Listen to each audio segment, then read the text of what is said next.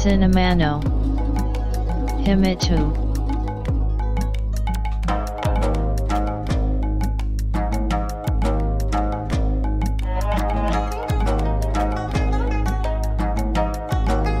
This broadcast is made by Cinema Podcaster Fuji Walker.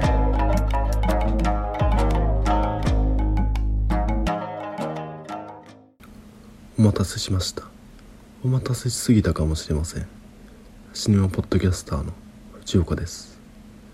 ポッドキャストシネマの秘密の第139回です。さて1年を振り返る季節となりましたがこのポッドキャスト2016年9月に第1回を配信し以来コツコツと各週木曜日に配信を行い早5年となります。開始当初は週1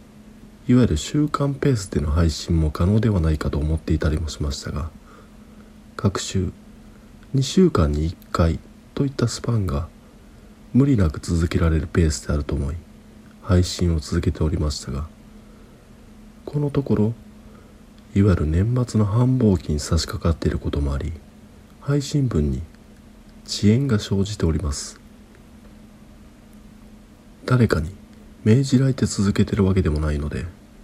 そこまで律儀に学習ペースを遵守する必要もないのではとも考えます。しかしながら学習ペースというのは自らが設定したルールでありそれを自ら破ることへのある種の敗北感を感じております。このポッドキャストの配信というのは本質的には余白の時間を埋めるための趣味的な行為であります。またこの配信によって金銭的な利益を得るなどは一切ないわけです。なんとも残念ですがもはやここまでといった感じもしております。いわゆる繁忙期の間は配信のペースを落とすといったことも視野に入れなくてはいけないとも考えております。ちなみにこのポッドキャストは音楽ストリーミングである Spotify でもお聴きいただくことができますが年末ということもあって。Spotify が今年2021年のリスニングデータをまとめ各種ランキングなどを発表しております。そこにはポッドキャストのデータなども含まれていましてこのポッドキャストの今年1年のデータもまとめられております。それによるとこの2021年の1年間で11人の方が他の Spotify で配信されているポッドキャストよりこのポッドキャストシネマの秘密を多くお聞きいただいたようです。これは素晴らしいありがたいですね。こういったことを励みにさあシネマの秘密第139回始めます。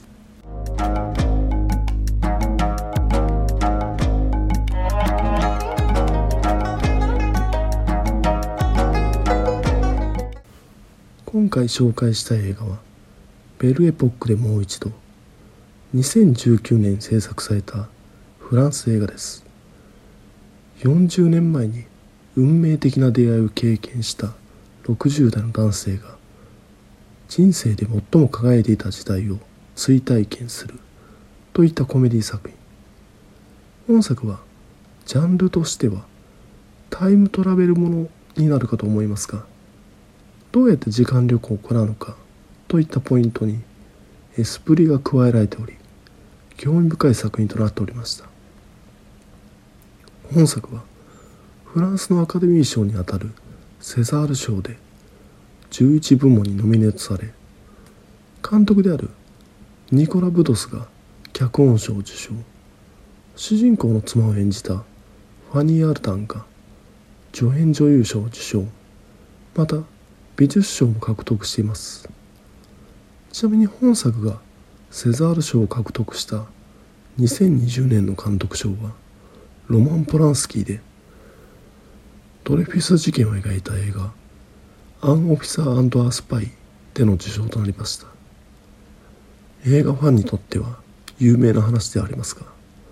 ロマン・ポランスキーの人生は波乱万丈。ナチスドイツによるホロコーストのサバイバーであり元妻はシャロン・テート。1977年に子役への性的暴行の嫌疑をかけられ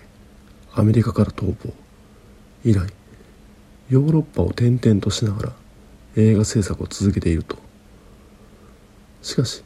近年ハリウッドの大物プロデューサーであるハーベイ・ワインスタインなどのさまざまなセクハラや性的暴行が軽みとなったといわゆる MeToo 運動が巻き起こりこれまで被害に遭っても沈黙せざるを得なかった人々がもう黙っていられないとばかりに連帯し加害者に対して告発する流れが起きます。フランスにおいては著名人らによる豚を告発せよと強烈なメッセージを含む声明文が発表されるなど運動が先鋭化。そのため大女優であるカトリーヌ・ドヌーブやブリジット・バルトらがそれぞれ運動に対してこういった取り組みは解決につながらないとコメントを出す事態にそんな中開かれた2020年のセザール賞。ロマン・ポランスキーは言わずと知れたいわくつきの人ですからそんな彼が監督賞にノミネートされ会場に現れたわけですからあれに荒れます。授賞式の会場周辺には抗議する人が集まり直前にはフランスの当時の文化大臣が賞を授与することに反対を表明。セザール賞の司会を務めたフローレンス・フォレスティはオープニングこそ登場したようですが監督賞の受賞が終わるまでステージから姿を消します。またポランスキーの受賞が発表されるや否や会場にいた俳優のアデル・エネル監督のセリーヌ・シアマが恥を知れと叫び退席。セザール賞を主催しているのはフランス映画芸術技術アカデミーロマン・ポランスキーに監督賞を授与したことに対する彼らの見解としてはセザール賞は道徳的な見地に立つべきではないとしており制作を行った個人と作品とは切り離して考えるべきといった立場になっております。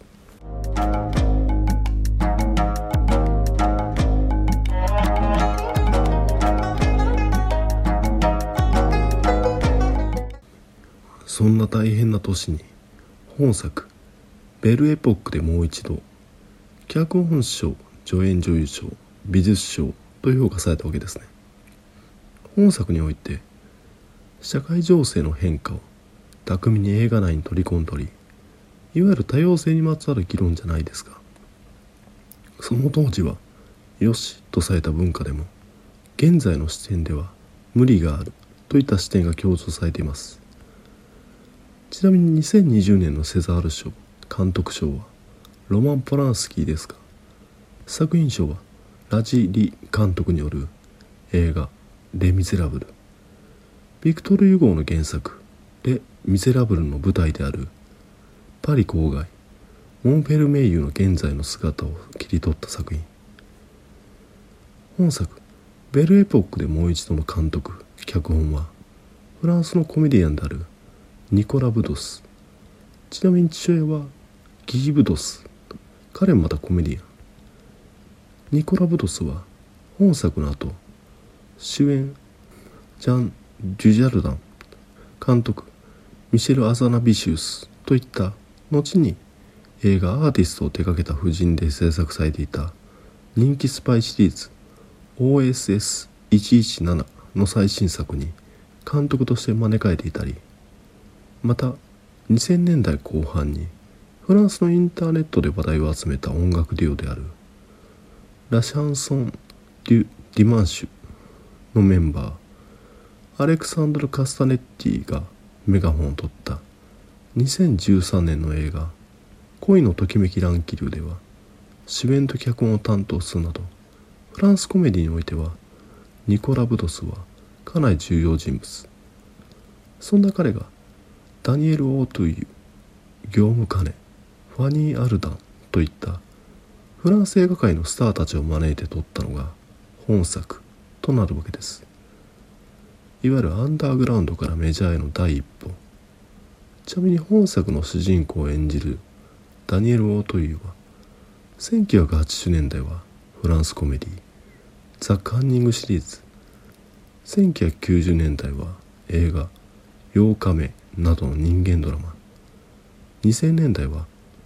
パトリス・ルコント監督の作品やフレンチ・ノワールあるいは裏切りという名の犬といった具合に常に役柄の幅を広げており面白いと評判のフランス映画を見ると大抵ダニエル・オートゥイユが出ていたりします。あのカトリン・ドヌーブもインタビューで印象的な俳優としてダニエル・オートゥイユの名前を挙げています。そして主人公の妻を演じるのはファニー・アルタヌーベルバーグを代表する監督フランソワ・トリフォーの最後のミューズとして知られていますが自身の知名度を武器にイギリス映画「エリザベス」など各国の映画にも出演しています。彼女は前述した通り本作の演技でセザール賞の助演女優賞を獲得するわけですがロマン・ポランスキーへの非難が巻き起こる授賞式に現れたファニー・アルタ。受賞の挨拶でポランスキーは友達。彼の友人として彼の受賞が嬉しいと自由すぎる発言。やはりフランス映画界というのはエスプリが効いているものです。そんなダニエル・オートゥイユとファニー・アルダンが夫婦を演じるのが本作「ベルエポック」でもう一度。一応ベルエポックを直訳すると良き時代となりフランスにおいては19世紀末から20世紀初頭具体的には第一次世界大戦勃発までとなります。産業革命によって生産能力が向上したおかげで豊かな市民社会形成されさまざまな文化が花開きます。そのためパリにおいては万国博覧会が何回も開催されるなどまさに黄金時代。しかし実態としては拡大した植民地からの収奪によって支えられており植民地に暮らす人たちにとってはベルエポックなんてとんでもないとなる。本作はノスタルジーあふれる作品に見せかけてこうした視点の移動で別の何かが浮かび上がる場面が目につく。重層的で多角的な作品になっているのが印象的です。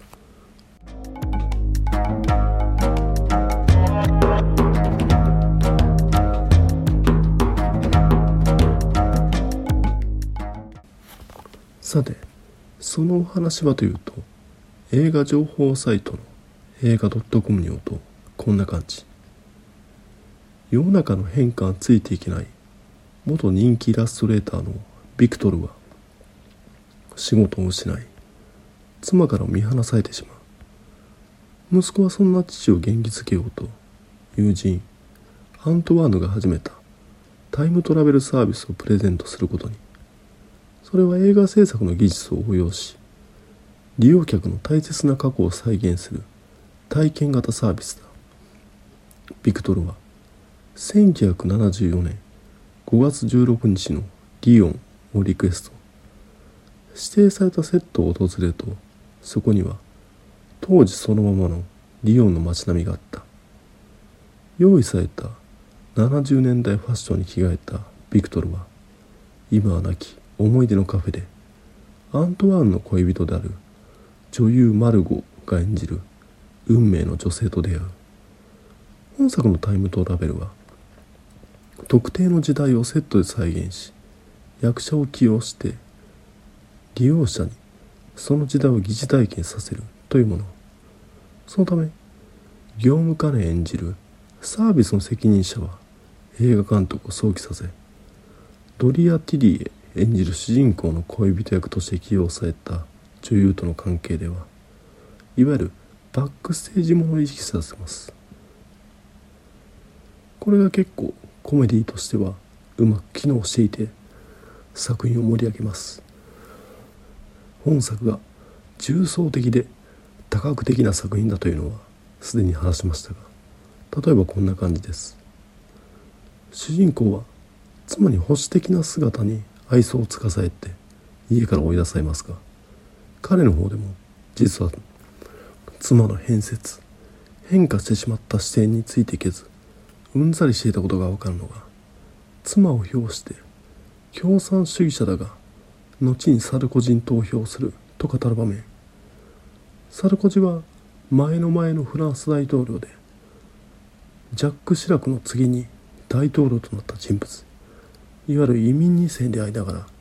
シラク政権で内務大臣として治安維持で手腕を発揮。911テロ以降急速に不安定化する社会で安定を求める。中間層の支持を受け大統領選に出馬し見事当選。大統領出馬前に発生したパリ暴動において騒動を引き起こした若者たちを人間のクズと評するなど。本来なら主人公の妻が最も意味嫌うべき人物。そしてその妻をファニー・アルダンが演じており彼女はイタリアで1970年代に多数のテロ行為を引き起こした極左組織である赤い旅団を英雄視していると非難されたという経歴がありまた妻の浮気相手を演じるのがドゥニ・ボタリです彼はサルコジがフランス大統領に上り詰めるまでを描いた電気映画「ラ・コンクエット」でサルコジを演じセザール主演男優賞を獲得した俳優このように重層的で多角的な作品となっているのが本作。ベルエポックでもう一度本作おすすめです。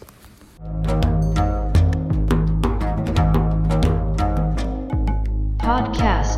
Cinema no Himi 2 Woki e tag no come so ya go e ken Domata she war Apple Podcast no Review CSAT blog no Commento Tumblr no Mail form Twitter account